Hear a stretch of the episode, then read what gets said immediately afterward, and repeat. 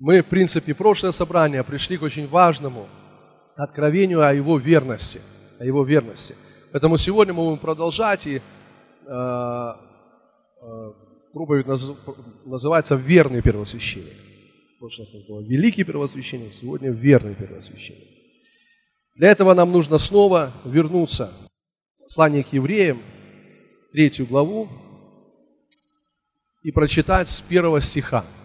Послание к евреям, третья глава, с первого стиха.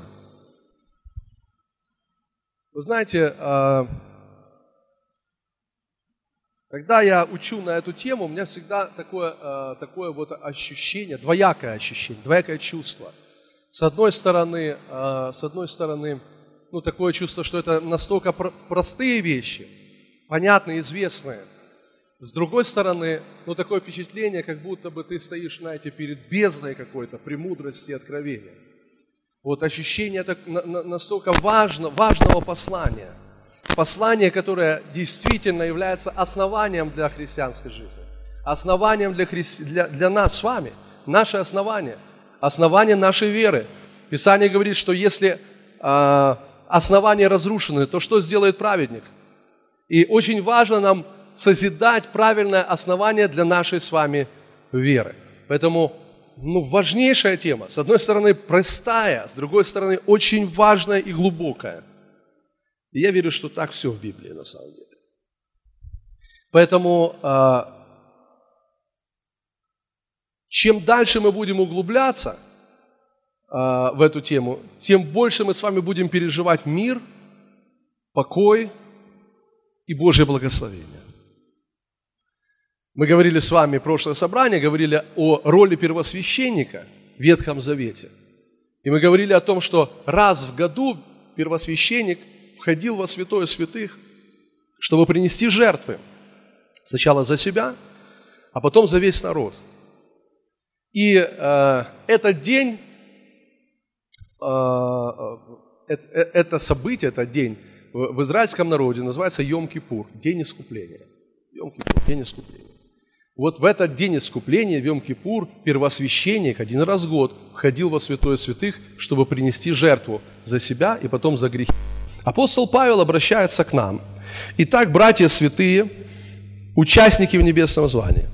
Ну, я верю, что это апостол Павел писал послание. Ну, никто не знает, но я верю, что это был апостол Павел. Э, итак, братья святые, участники в небесном звании. Уразумейте, посланника и первосвященника нашего исповедания, Иисуса Христа, который верен поставившему его, как и Моисей. Разные переводы, а они более, знаете, ярко открывают нам значение этого места Писания. Один перевод говорит, думайте об Иисусе Христе, о вашем первосвященнике, первосвященнике вашей веры. Другой перевод говорит, взирайте на Иисуса Христа, первосвященника вашего исповедания. Еще один перевод говорит, храните в своих мыслях Иисуса Христа, вашего посланника и первосвященника. Храните в своих мыслях. Вот это слово «хранить в своих мыслях» означает, что очевидно, а, дьявол будет делать все, чтобы забрать из нашего разума, из наших мыслей Иисуса Христа. Чтобы мы начинали думать не об Иисусе, а начинали думать о чем угодно, о ком угодно, но только не об Иисусе Христе. Мы с вами смотрели очень важное место, я бы хотел с вами еще раз его посмотреть. Опять же, думаю, что это ну, достаточно, ну, как для меня известное место. Первое послание Тимофея, вторая глава, пятый стих. Но я думаю, что будет э, полезно нам снова на него взглянуть. Первое послание Тимофею, 2 глава, 5 стих написано, «Ибо един Бог, один Бог, и един и посредник между Богом и человеками, человек Христос Иисус». Обратите внимание, что говорит нам Писание, что один Бог и один посредник между Богом и людьми – это человек Христос Иисус. То есть, другими словами, нет другого посредника, кроме человека Иисуса Христа – мы не можем с вами, друзья мои, приходить к Богу, минуя Иисуса Христа. Мы не можем приходить к Богу не через Иисуса Христа. это говорит нам о том, что мы с вами сами по себе дисквалифицированы быть в присутствии Божьем. Это ссылка на прошлую проповедь. Из-за греха, конечно же. Из-за греха. Потому что Библия говорит, что грех стал стеной между Богом и людьми. И если мы будем с вами ну, откровенными сами с собой, то мы с вами все должны признаться в том, что мы грешники. Без Иисуса, друзья. Вот поэтому нам нужен посредник Иисус Христос. Тот, который заплатил за наш грех. Тот, который сделал способным или возможным, чтобы мы с вами приходили в присутствие святого Бога и имели с Ним взаимоотношения. Аминь. И Библия говорит, что только один посредник – это человек Христос Иисус. Заметьте, не какие-то другие люди являются посредниками между нами и Богом. Позвольте мне это сказать. Мама Мария не является посредником между Богом и людьми. Библия говорит, что она святая женщина, благословенная женщина, исполнившая свое предназначение. Я верю, что она на небесах имеет большую награду за все то, что она сделала, за, за, за, за ее э, служение, за то, что она сделала здесь, на этой земле. Но Библия говорит, что только один посредник между Богом и людьми. И этот посредник Иисус Христос, человек Иисус Христос. То есть нет других посредников. Теперь, друзья мои, очень важно, что и не наши дела являются тем основанием, ну, из-за, из которых или благодаря которым мы можем приходить в присутствие Бога и иметь с Ним правильные взаимоотношения. Наши дела не являются этим посредником между нами и Богом. Мы уже с вами сказали, потому что мы, друзья, мы дисквалифицированы быть в Божьем присутствии. Теперь смотрите, поэтому Бог говорит, храните в ваших мыслях кого? Иисуса Христа, первосвященника вашей веры или вашего исповедания. Вот поэтому Иисус, являясь посредником, Он является первосвященником нашей с вами веры. Точно так же, как в Ветхом Завете, первосвященник раз в год ходил во святое святых, приносил сначала жертву за свои грехи, потому что сам был грешником, то есть приносил кровь тельца за свой грех, после этого становился верным в глазах Бога, когда получал прощение. И теперь уже, будучи прощенным сам, приносил кровь козла за, в жертву за грехи всего израильского народа. И когда Бог принимал эту жертву, когда Бог принимал эту жертву, это означало, что на весь следующий год Бог благословил свой народ, Бог защитил свой народ, весь народ понимал и знал, у нас все будет хорошо в этом году, слава Богу. Божье благоволение на нас – Божье благословение на нас, Божья защита на нас. Мы прощены, мы оправданы, мы искуплены, поэтому этот день, Йом-Кипур, это переводится день искупления. День искупления. Слава Богу. Теперь, это все было о прошлом собрании сейчас. Так вот, друзья мои, что нам нужно с вами понять? Что единственный посредник между нами и Богом – это Иисус Христос. Иисус сказал, никто не приходит к Отцу, как только через меня. Никто не может прийти к Отцу, как только через меня. Теперь, друзья мои, вот правильная мысль. Отключите телефоны. Вот это правильная мысль. Вот правильная мысль, друзья мои. Что, что, что э, э, э, вернее, давайте так скажу, начнем с неправильной мысли. Вот неправильная мысль у христиан. Мы думаем, что Иисус привел нас к Отцу, ну, как посредник, да? То есть вот Он взял, давайте, ну, ну образно, чтобы было понятно, взял нас за руку, привел нас к Отцу и говорит, знакомьтесь, Вот. Оля, Петя, Вася, Коля, Таня, знакомьтесь. Познакомились, а я пошел. Вы тут уже познакомились, вы уже сами дальше разбираетесь. Вот это неправильная мысль. Это неправильная мысль. Но я скажу вам, что такие мысли очень часто доминируют в головах христиан. Почему-то мы думаем, что Бог, да, Иисус один раз нас примирил с Отцом, Он привел нас к Отцу, все как бы вот Он, мы познакомились, вроде все хорошо, Он нас раз искупил, один раз Он нас простил, ну а теперь, друзья мои, давайте сами налаживайте свои взаимоотношения с Богом. Это неправильная мысль. Почему? Потому что мы с вами тогда начинаем думать следующим образом – то есть мы один раз были приведены к Отцу, о, мы с Ним имеем, знаете, мы с Ним уже встретились, мы с Ним познакомились, но теперь уже Иисус где-то, знаете, на втором, третьем, четвертом плане, а теперь все уже зависит от нас. И мы начинаем думать, а все ли я сделал для того, чтобы сегодня прийти к Отцу и быть достойным Его присутствия? Мы начинаем думать, а, а достаточно ли я провел времени в молитве, чтобы сегодня, знаете, быть угодным Отцу? Достаточно ли я времени провел в посте, чтобы сегодня, ну, как-то, знаете, как-то Бог, знаете, посмотрел и сказать, ай, молодец. Все, все, все, знаете, достаточно ли мы читали Библию, чтобы сегодня прийти к Богу и быть достойными Его? Достаточно ли мы служили, чтобы сегодня прийти к Богу и быть достойными Его? Это неправильные, друзья мои, мысли. Потому что мы должны с вами думать не так. Когда мы приходим к Богу, мы должны думать так. А достаточно ли сделал Иисус, чтобы я сегодня мог прийти к Отцу и иметь с Ним взаимоотношения? Угу. А достаточно ли сделал Иисус, что сделал Иисус, чтобы сегодня я имел взаимоотношения с Отцом? А Он сделал все. Аллилуйя. Он сделал все.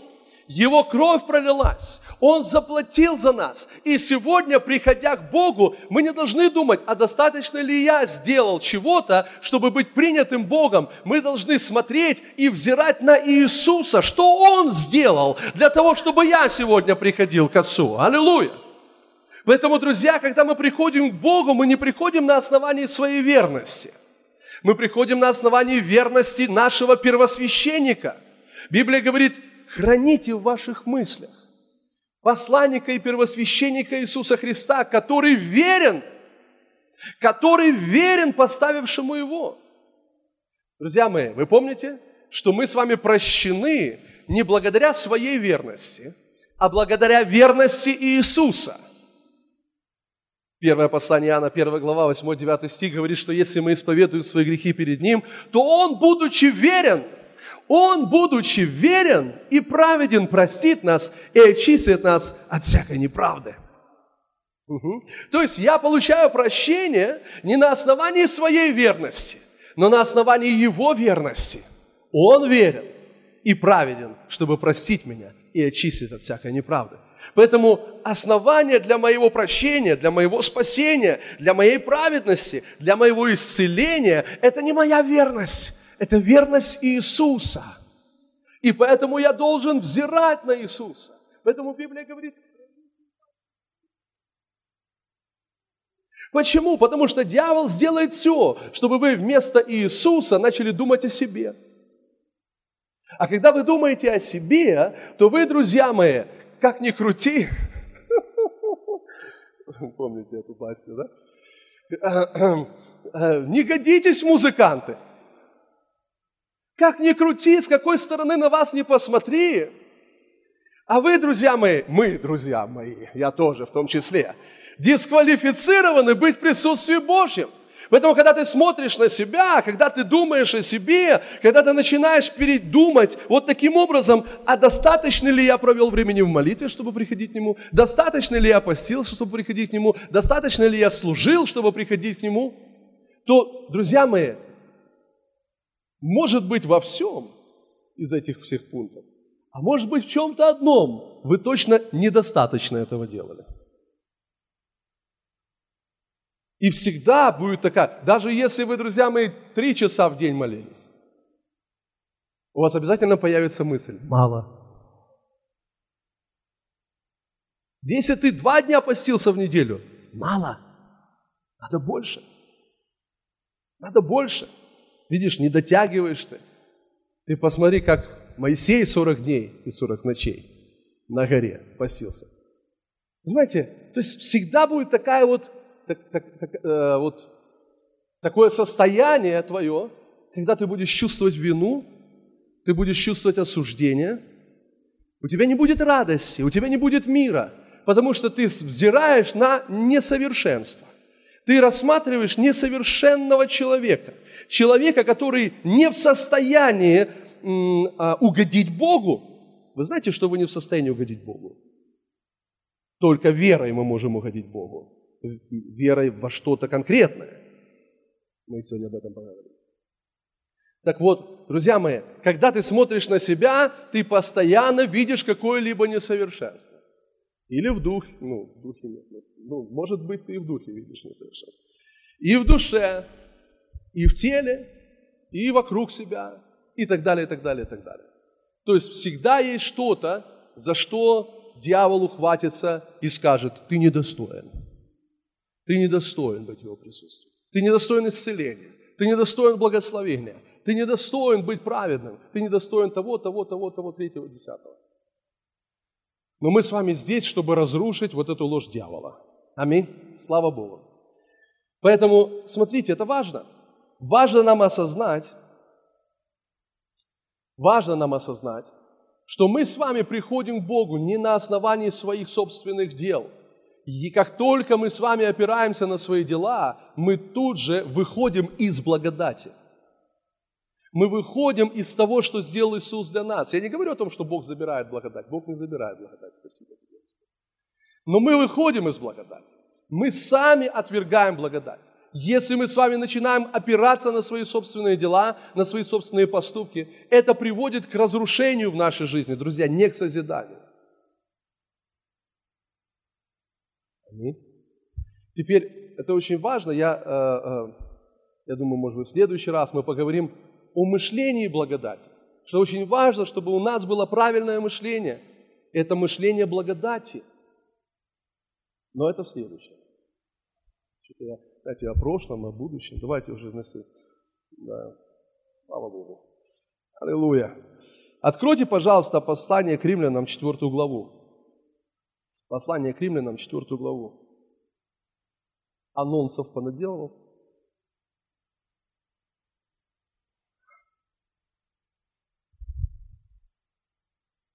Римлянам, четвертая глава.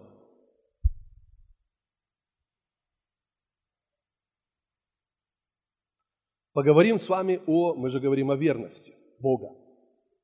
Потому что Он верен. Он верен. И Библия говорит, чтобы мы хранили в, своих, в своем разуме Иисуса, Его верность. Аминь. Его верность. Четвертый, четвертая глава с первого стиха. «Что же, скажем, Авраам, отец наш, приобрел по плоти? Если Авраам оправдался делами, он имеет похвалу, но не пред Богом. Ибо что говорит Писание? Поверил Авраам Богу, и это вменилось ему в праведность. Слава Богу. Давайте посмотрим на первые два стиха. Что же, скажем, Авраам, отец наш, приобрел по плоти? Если Авраам оправдался делами, то есть посмотрите, э, вот здесь э, вот эта фраза по плоти – она, вот эта фраза по плоти, она идентична вот слову делами, да, второй стих. То есть это то же самое. Приобрел по плоти, если Авраам оправдался делами. То есть фактически мы видим здесь, что жить по плоти – это жить на основании своих дел. Вы видите это здесь? Это важно, чтобы вы это увидели. Жить по плоти – это жить на основании своих дел. Это значит а, приходить к Богу на основании своих дел. Дела могут быть разные. Дела могут быть хорошие, могут быть плохие. Дела могут быть а, ну, религиозные, могут быть нерелигиозные. Но не важно, как они называются. Важно то, что это дела. И теперь смотрите, написано, что жить по плоти – это фактически жить на основании своих дел, утверждать свою веру на основании своих дел. Теперь написано об Аврааме. Что же, скажем, Авраам, отец наш, приобрел по плоти или своими делами? Что Авраам приобрел по плоти? Ну, ответ очевиден. Он по плоти приобрел Измаила, да? Мы все это знаем. Он приобрел по плоти Измаила.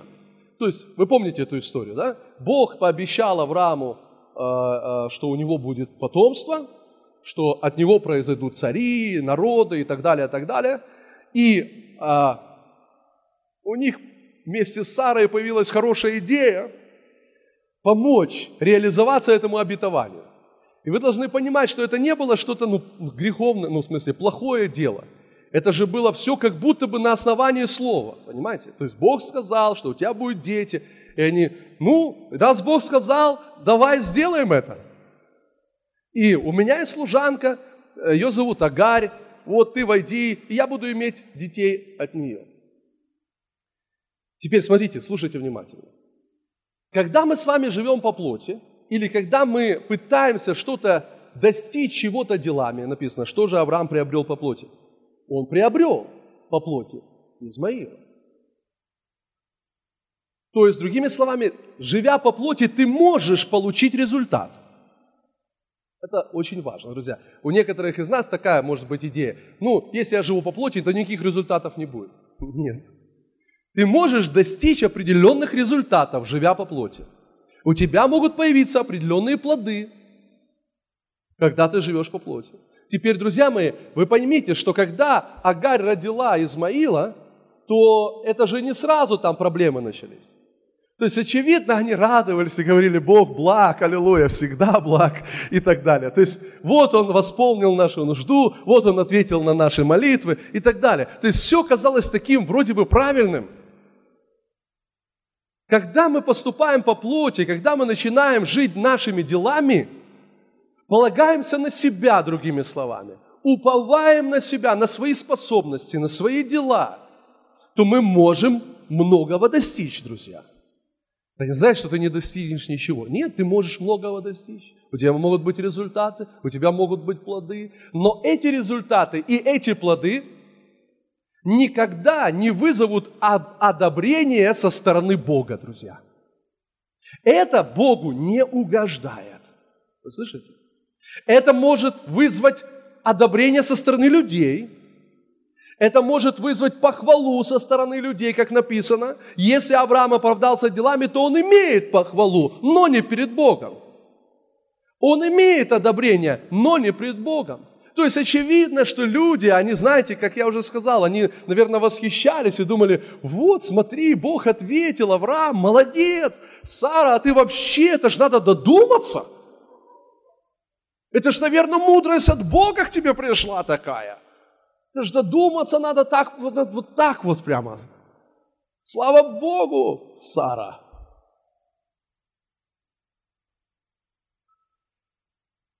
Но это не вызывает одобрения у, Бога, друзья. Это может вызывать одобрение у людей. Люди могут одобрять, люди могут хвалить, люди могут говорить, знаете, петь разные там э, дифирамбы. Но, друзья мои, Бог не одобряет такого.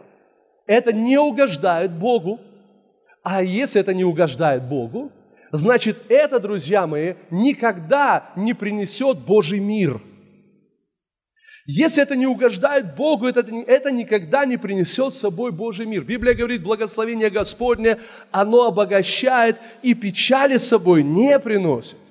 Не приносит. Аллилуйя.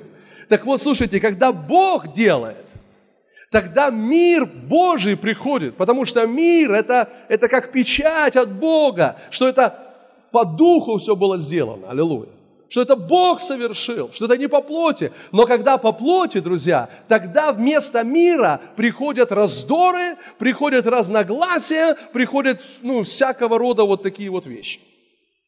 Поэтому смотрите, кто, знаете, а ведь Авраам, вы поймите, с Сарой, они не только Измаила получили по плоти, они еще и Агарь получили по плоти. Потому что, ну кто такая Агарь была до того, как она родила? Ну, Никто и звали ее никак. Ну, одна из служанок. Ну, просто время такое было, друзья, вы не поймите неправильно. То есть вот такое время. То есть она была одна из многих. Одна из многих. Но как только она родила, вдруг написано, она начинает превозноситься над царем. И начинает ее уничижать. То есть, ну, вы понимаете, вы, вы же должны понять эту, вот, вот, что происходило. То есть Агарь думает, она не смогла, а я смогла. То есть я, это я, Божья избранница.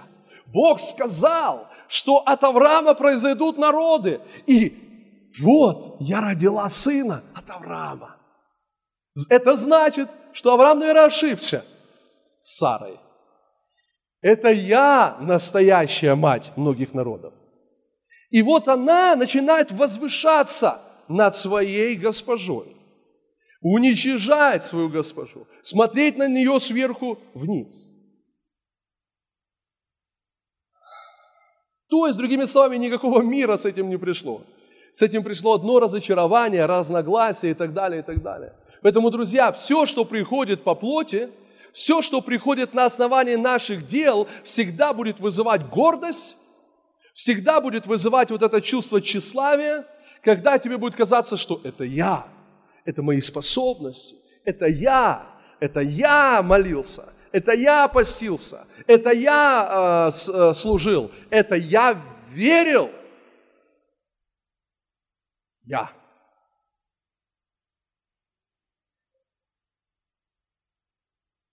Круче, чем вы. Ну, вот такая вот идея. Поэтому, друзья мои, смотрите, это жизнь по плоти. Это дела плоти. Поэтому смотрите, написано, э, если, второй стих, если Авраам оправдался делами, он имеет похвалу, но не пред Богом. Пред Богом не имеет похвалу. Бог, Бога это не устраивает, подобные вещи. Ибо что говорит Писание? Поверил Авраам Богу, и это вменилось ему в праведность. Слава Богу. Поверил Авраам Богу, и это вменилось ему в праведность. То есть вот откуда приходит Божий мир – Божий мир приходит через веру. Божий мир приходит через веру. Праведность приходит через веру. Правильное положение перед Богом приходит через веру. Слава Богу, не через наши дела. Ты не можешь своими делами, поступками, своими способностями быть в правильном положении перед Богом. Теперь, друзья мои, посмотрите, единственный путь или единственный канал, или как хотите, можно сказать, откуда приходит мир, это Бог. Это Он, это Бог. Мир Божий, который наполняет наши сердца, он не приходит через наши с вами поступки, дела, какие бы они ни были, друзья мои, хорошие или плохие, духовные или недуховные, религиозные или нерелигиозные. Мир приходит только от Бога. Слава Богу. Праведность приходит только от Него. Слава Богу. Аллилуйя. И Библия говорит, поверил Авраам Богу, и это вменилось ему в праведность. Давайте посмотрим, во что же конкретно поверил Авраам. Ведь когда мы говорим, что поверил Авраам Богу, это вменилось ему в праведность, мы же с вами подразумеваем, что мы такие же, что мы тоже должны верить, и это нам должно меняться в праведность. Поэтому давайте посмотрим, во что же верил Авраам, потому что он верил во что-то специфическое, что-то особенное. Вы же понимаете, верить можно в разные вещи. Давайте посмотрим, во что верил Авраам и что вменилось ему в праведность. Вера во что вменилась ему в праведность? Или какая вера вменилась ему в праведность? Давайте посмотрим, это в этой же главе. Прочитаем с вами 18 стих.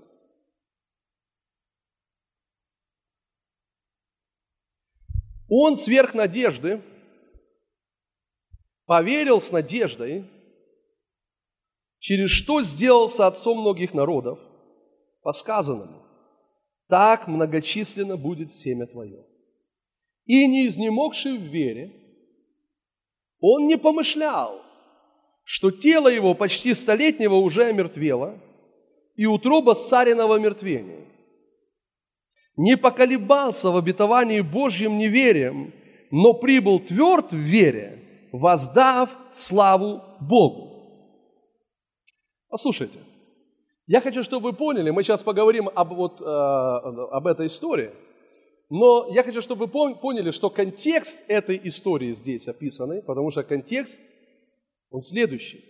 Контекст о праведности нашей, контекст о грехах, имеется в виду, ну, вот мы просто не прочитали дальше, 4-5 стих, что воздаяние делающему меняется не по милости, а по долгу, а делающему, но не, вер, а не делающему, но верующему в того, кто оправдывает нечестивого, вера его меняется в праведность. И дальше вся эта глава говорит на самом деле в контексте нашей праведности перед Богом.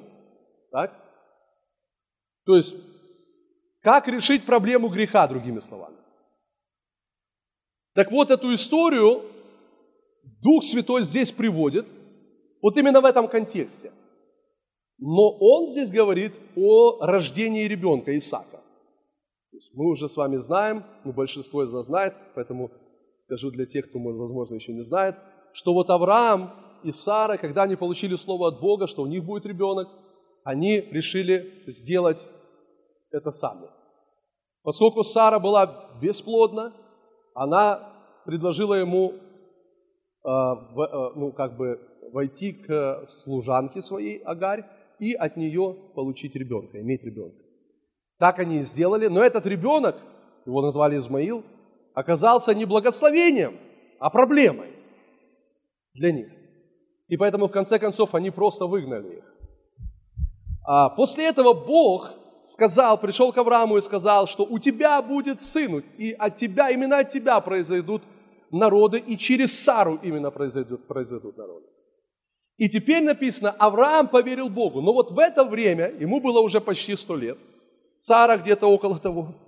И Библия говорит, что его тело уже, почти столетнего, уже омертвело. То есть, не было у него уже способности физической иметь детей. И у Сары то есть фактически у нее и раньше не было способности, она была бесплодна, но теперь уже в связи с возрастом она тоже уже не могла иметь, даже уже как бы двойная такая, знаете, преграда. Так вот, смотрите, Библия говорит в 18 стихе, что он сверх надежды поверил с надеждой. Или другими словами, когда его человеческая надежда или надежда на него самого, надежда на его способности, надежда на его плоть, надежда исчезла, то есть он понял, что все, приплыли. Библия говорит, что он поверил с надеждой. Другими словами, друзья мои, он возложил свою надежду уже не на себя, не на свою способность, а возложил свою надежду на Бога. Теперь не на свои способности, на Божьи способности. Не на свою силу, на Божью силу он возложил свою надежду. Теперь его способности просто закончились. Кончилось кино. Все. Теперь он возлагает свою надежду на Бога. Поверил с надеждой. Дальше написано, через что сделался отцом многих народов, по сказанному, так многочисленно будет семя твое. И не изнемогший в вере, слушайте внимательно, и не изнемогший в вере, он не помышлял, что тело его почти столетнего уже омертвело, и утроба Сарина в омертвении. Слушайте внимательно, это очень важно. Что сделал Авраам? Авраам перестал думать о себе и начал думать о нем. Он перестал думать о себе. Послушайте внимательно, я хочу вам что-то открыть важное.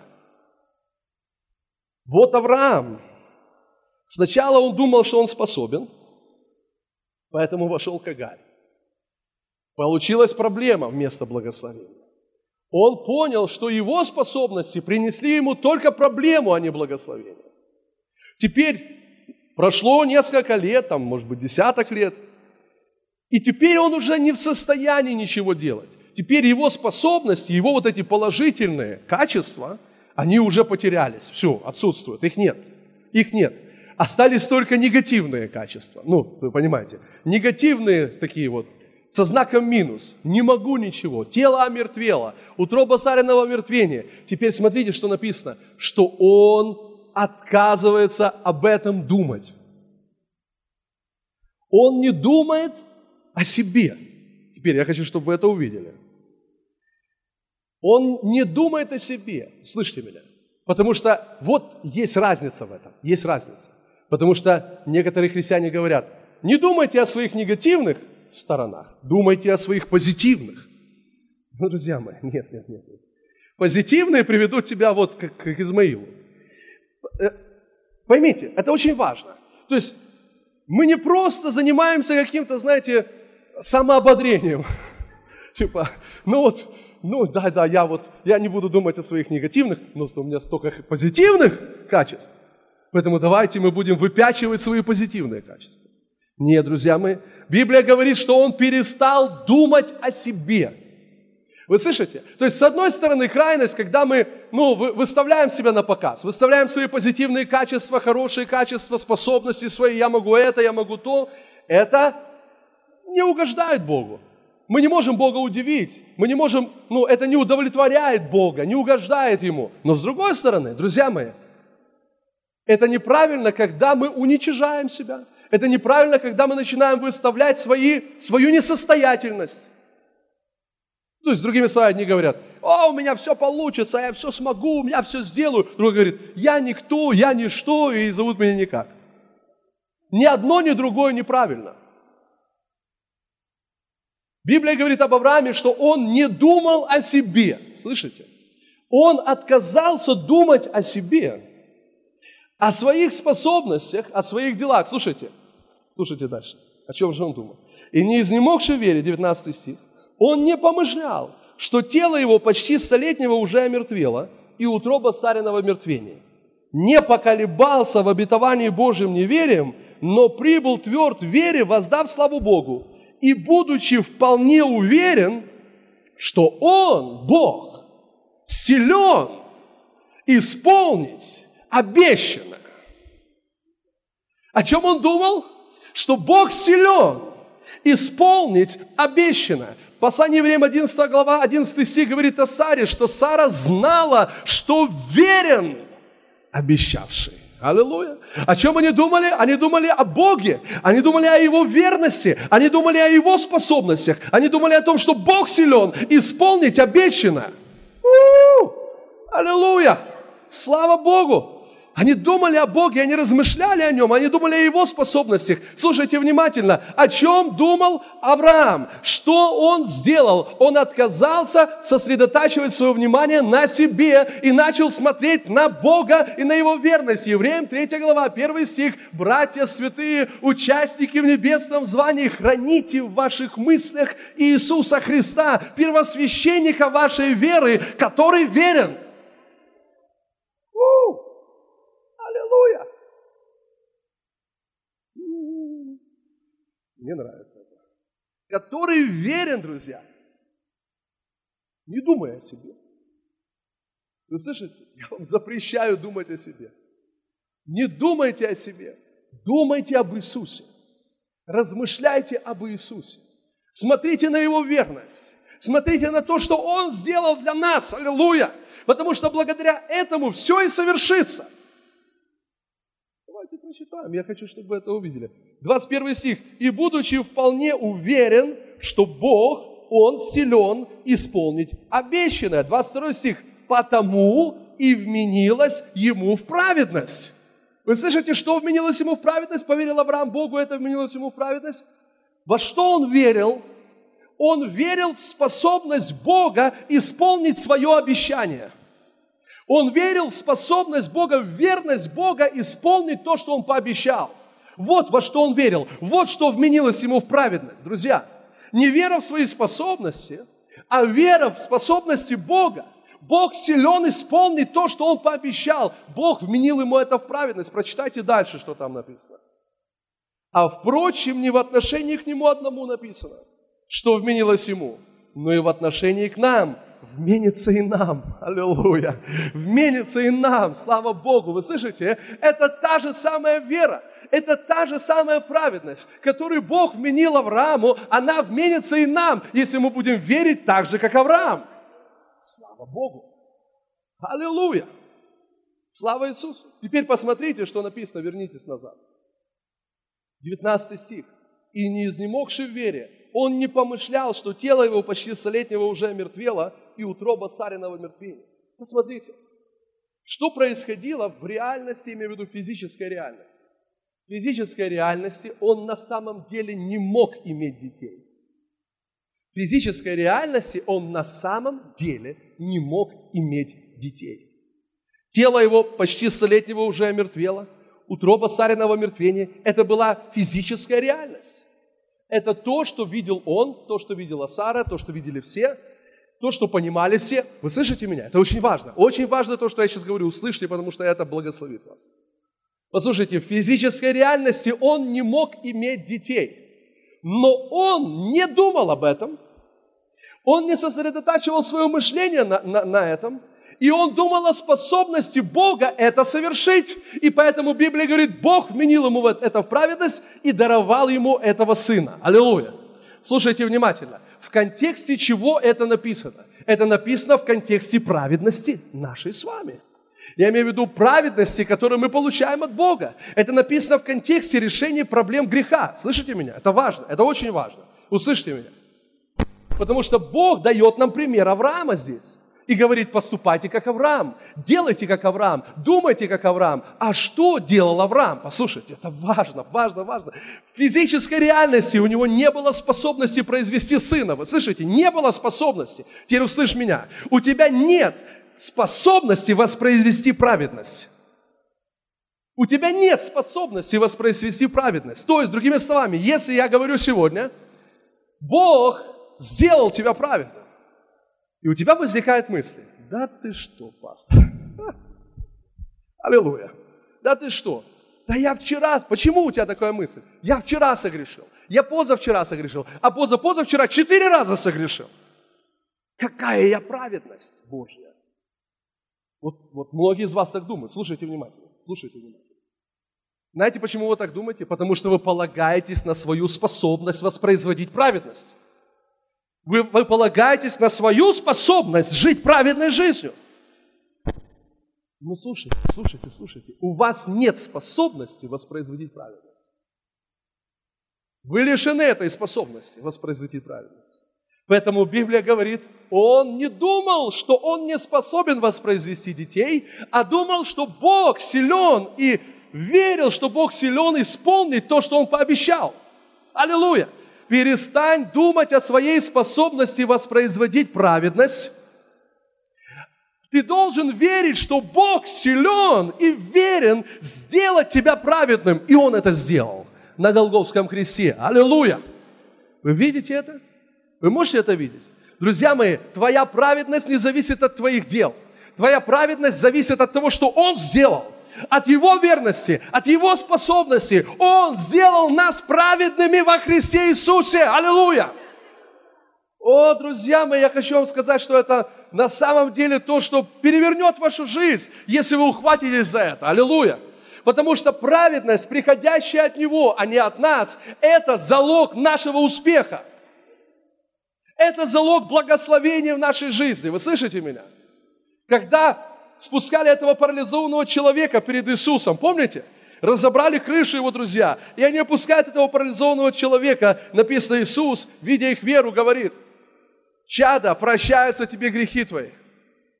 Все начинают возмущаться, фарисеи, кто он, что он может грехи прощать? Иисус говорит, что легче сказать, прощаются тебе грехи, или встань, возьми постель твою, ходи. Но чтобы вы знали, что Сын Человеческий имеет власть на земле прощать грехи, говорю тебе, встань, возьми твою постель и иди. И этот человек встал, аллилуйя, слава Богу. И он получил свое исцеление. Теперь Иисус говорит, что легче сказать. Возьми твою постель и иди, или прощаются тебе грехи. Что имеет в виду Иисус? Почему Он говорит ему, прощаются тебе грехи? Очевидно, потому что корень болезни – это грех. Но не просто грех. Грех приносит чувство вины. Грех приносит чувство осуждения чувство неполноценности. Вы слышите меня? Грех останавливает нас приходить к Богу с дерзновением. Он ворует дерзновение. Поэтому Иисус, видя этого человека, понимая, какой корень этой проблемы, говорит, прощаются тебе твои грехи. Аллилуйя. То есть Он дает ему дерзновение приходить к Богу. Аллилуйя. Слава Богу. Вы слышите меня? Это очень важно, потому что я сегодня хочу вас спросить, аллилуйя, слава Богу, когда вы приходите к Богу, вы уверены на все сто процентов, что вы приняты им. Это очень важный вопрос, друзья мои, потому что если вы приходите к Богу и только на 50% уверены, что вы приняты им, если только на 80% вы уверены, на 99,9, то дьявол обязательно возьмет вот эту одну десятую и скажет, вот на основании этого ты ничего не получишь. На основании этой одной десятой ты ничего не получишь, забудь, все. Поэтому Бог дал нам праведность, аллилуйя, независимо от дел. Вы слышите? Праведность независимо от дел. Неважно. Послушайте, вот что было с Авраамом. Я думаю, ну, вы понимаете, Авраам, наверное, же пытался все-таки с Сарой иметь детей. И они пытаются, не получаются. Я имею в виду, ну ладно, не буду вдаваться в подробности. Но, но, но не получается. Но они по-прежнему верили, что Бог силен исполнить обещанное. Слушайте меня внимательно. Ты живешь, ты согрешил. Следующий день ты снова согрешил. Третий день ты снова согрешил. Теперь, вот что тебе нужно делать. Тебе нужно понять, что твоя праведность не зависит от твоих дел. Твоя праведность – это праведность Иисуса. Его верность, она на твоей стороне. Слышите меня? То есть ты согрешил, но ты все равно праведен. Потому что ты праведен не из-за своих поступков, а из-за того, что Он сделал для тебя. Ты веришь в праведность Иисуса, в Его верность. Библия говорит, думайте, размышляйте, сосредоточьте ваше внимание, храните в своем разуме Иисуса Христа, посланника и первосвященника вашей веры. Первосвященник, вы слышите меня? Первосвященник, который входит во святой святых, и принеся жертву за грехи народа, он выходит уже с, э, с храма, и весь народ встречает его. Вы слышите меня? Эти люди получили оправдание не из-за того, что они исправились, не из-за того, что они что-то поменяли, они получили оправдание из-за их первосвященника, из-за той жертвы, которую первосвященник принес. Иисус наш первосвященник – верный первосвященник. Слава Богу, верный первосвященник. Аминь. То есть я верю в его верность. Сара знала, что верен обещавший. Аллилуйя. Слава Богу. Вы слышите? Он говорит, Сара, у тебя в следующем году будет сын. Она, хи-хи-хи. Он говорит, что ты смеешься, Сара? Я не смеюсь. Она тут лжет. Мало того, что она не верит, она еще и врет. Она говорит, нет, я не смеюсь. Он говорит, смеешься если что невозможное для Бога. В следующем году у тебя будет сын. О, да.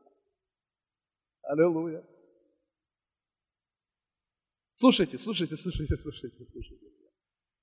Это вам поможет. Евреям, ой, не евреям, а римлянам, третья глава. Римлянам, третья глава. Третий стих.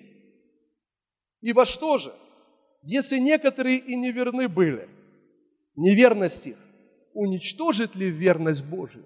Знак вопроса. Ответ в следующем стихе. Никак. Другой перевод говорит, ни в коем случае. Никоим образом. Слышите? Если кто-то оказался неверным, неверность их уничтожит ли верность Бога? Ответ – никак. Дальше. Бог верен. Слава тебе, Господь. О, Бог, аллилуйя, ты верный, ты верный, аллилуйя. Слава Богу. Ух, ух, слава Богу. К чему это нас приводит, друзья? Это нас приводит к очень простому откровению. Я получаю от Бога все не на основании себя, не на основании своих дел, не на основании того, что я делаю, а на основании того, что Он сделал. Откройте второе послание к Тимофею, вторую главу. Слава Богу! Аллилуйя! Скажи, Бог верный! Аллилуйя! Тринадцатый стих. Здесь написано. Если мы не верны, а мы уже с вами поняли, что мы все неверны. Без Него мы все неверны. Или кто-то может сказать, что ты верный. Может быть, кто-то может сказать, что ты святой, что ты непорочный.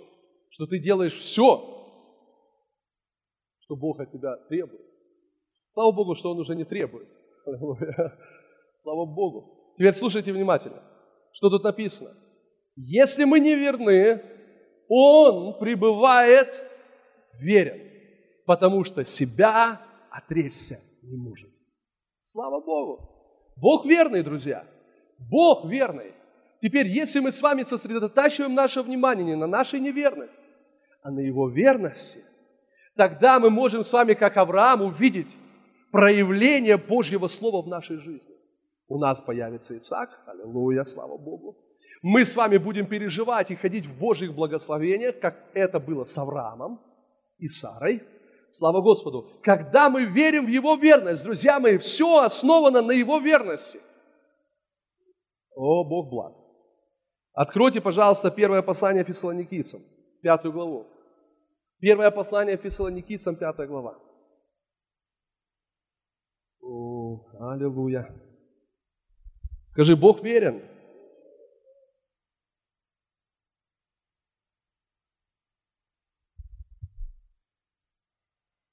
Аллилуйя. 23 стих. Сам же Бог мира. 5 глава, 23 стих. Сам же Бог мира. Скажи, сам Бог. Сам же Бог мира. Да осветит вас во всей полноте и ваш дух, и душа, и тело во всей целости, да сохранится без порока в пришествии Господа нашего Иисуса Христа. 24 стих верен, призывающий вас, который и сотворит это. Аминь. Верен, верен, призывающий вас. Вы слышите?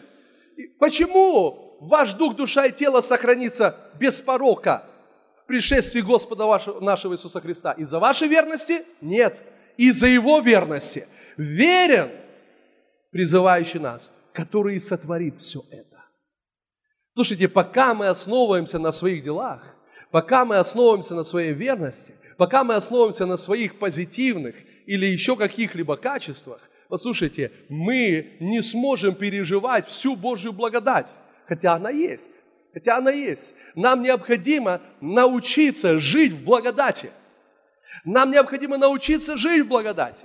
И согласно Римлянам 5 главы, Библия говорит, что в это последнее время, где умножается грех – начинает преизобиловать благодать. И благодать – это ответ на грех, вы слышите? Благодать – это ответ на грех, это противоядие для греха. Поэтому, друзья мои, мы должны с вами понять, что вот то, что происходит в мире, когда умножается грех, мы с вами имеем ответ. И этот ответ – благодать. Этот ответ – благодать. Мы должны жить в благодати Божьей. Аллилуйя. Ходить в Божьей благодати. Мы должны познать, что наша праведность, наше правильное положение перед Богом вообще к тебе никакого отношения не имеет. Никакого отношения не имеет. Это все Он. Аминь. Так написано в Библии, чтобы было, как написано, хвалящийся, хвались Господом. И чтобы никакая плоть не хвалилась перед Богом. Вы слышите? Потому что как только ты основываешься на своих делах, все, у тебя есть повод хвалиться. У тебя есть повод хвалиться. Хвалиться э, своей, своей духовной жизнью, хвалиться своими молитвами, постами, хвалиться даяниями и так далее, и так далее, и так далее, служением. Но послушайте, Библия говорит, что наша праведность от Него, чтобы никакая плоть, никакая плоть не хвалилась перед Богом. Слава Иисусу Христу! Аллилуйя! Бог благ! Аминь! Бог благ! Слава Господу! Аллилуйя! Друзья мои, это так просто! но так глубоко. Это так просто для нас. Должно быть просто, аллилуйя. Но это настолько важно. Это сильное послание для тебя. Послушайте меня. Если вы укоренитесь в праведности, как говорит Исайя 54 глава, что мы с вами утвердимся в праведности, будем далеки от угнетения, аллилуйя, нам бояться нечего. Мы должны утвердиться в праведности. Библия не говорит, сделайте праведность, заплатите за праведность, Заработайте праведность. Библия говорит, утвердитесь в праведности. Утвердитесь в праведности. Утвердитесь в праведности, друзья мои. Ваше мышление должно быть мышлением праведного человека. Аллилуйя. Ваши мысли должны быть сосредоточены на который есть начальник и совершитель нашей веры. Аллилуйя! Евреям 12 глава говорит, чтобы мы взирали на начальника и совершителя нашей веры. Библия говорит, чтобы мы с вами познали, уразумели первосвященника нашего исповедания. Другой перевод говорит нашей веры, наших слов веры. Знаете, что это означает? Это означает, ну для меня, по крайней мере, так. Это означает, что когда я смотрю на, на моего первосвященника, на его первосвященническое служение и на то, что он сделал для меня там во святом святых, там на небесах, Иисус вошел со своей кровью и заплатил за меня, точно так же, друзья мои, точно так же, как в Ветхом Завете, когда первосвященник выходил из святого святых, Тогда все остальные, глядя, что все хорошо там произошло, он там не умер, слава Богу, он вышел здоровым со святого святых. Он выходит, искупление завершено, теперь весь народ начинает говорить, у нас все будет хорошо. Бог благ ко мне. У нас будет хороший урожай. Аминь. У меня будет хорошее здоровье. Враги не смогут захватить нашу землю. Аллилуйя, слава Богу. Знаете, они говорят это на основании чего? Откуда эти слова? Эти слова основаны на первосвященническом служении, на том, что сделал первосвященник во святом святых. Он выходит, все искупление совершено. Помните? А, вы не помните, это я в другом месте проповедовал. А, вы знаете, что там по традиции у евреев, когда этого одного козла убивали, приносили в жертву, второго козла козел отпущения уводили в пустыню и там скидывали где-то там, короче, в пропасть скидывали. И, в общем, э, на храме, на скине вешали красную ткань, кусочек красной ткани. И по, по, по, по еврейской традиции, когда этого козла уводили в пустыню, когда все совершалось, эта ткань превращалась в белую. Аллилуйя. Это был знак, что Бог просил. Слава Богу. Теперь слушайте, когда все это происходило, когда Бог просил, слава Богу, они могли говорить на основании этого первосвященнического служения, я теперь благословлен. Я исцелен, я искуплен, я оправдан. И Библия говорит, что Иисус есть первосвященник наших слов веры, первосвященник нашей веры. На чем основана наша вера? На нем. Наша вера основана только на Нем. Наше исповедание основано только на Нем. Аллилуйя. Мое исповедание веры, мое дерзновение в исповедании основано только на Иисусе. Аллилуйя. Не на моих делах, не на моих способностях, только на Иисусе.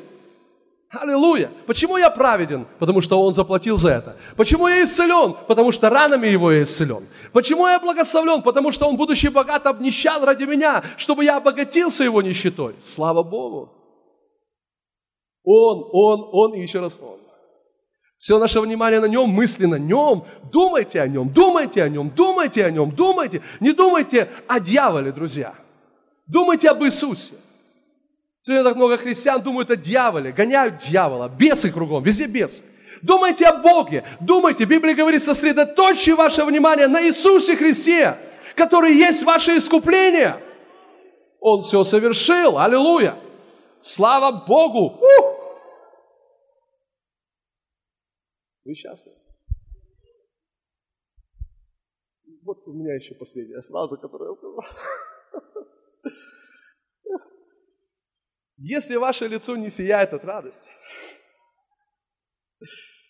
еж, ежели ваше лицо не наполнено светом, аллилуйя, не наполнено умиротворением ваше лицо, то я вам даю гарантию, вы не думаете об Иисусе Христе, вашем первосвященнике. Вы думаете о ком угодно, только не об Иисусе Христе. Вы думаете о чем угодно, только не об Иисусе Христе. Потому что если вы будете думать об Иисусе Христе, вы будете наполнены радостью, миром, дерзновением, верой. Аллилуйя! Он есть начальник и совершитель нашей веры.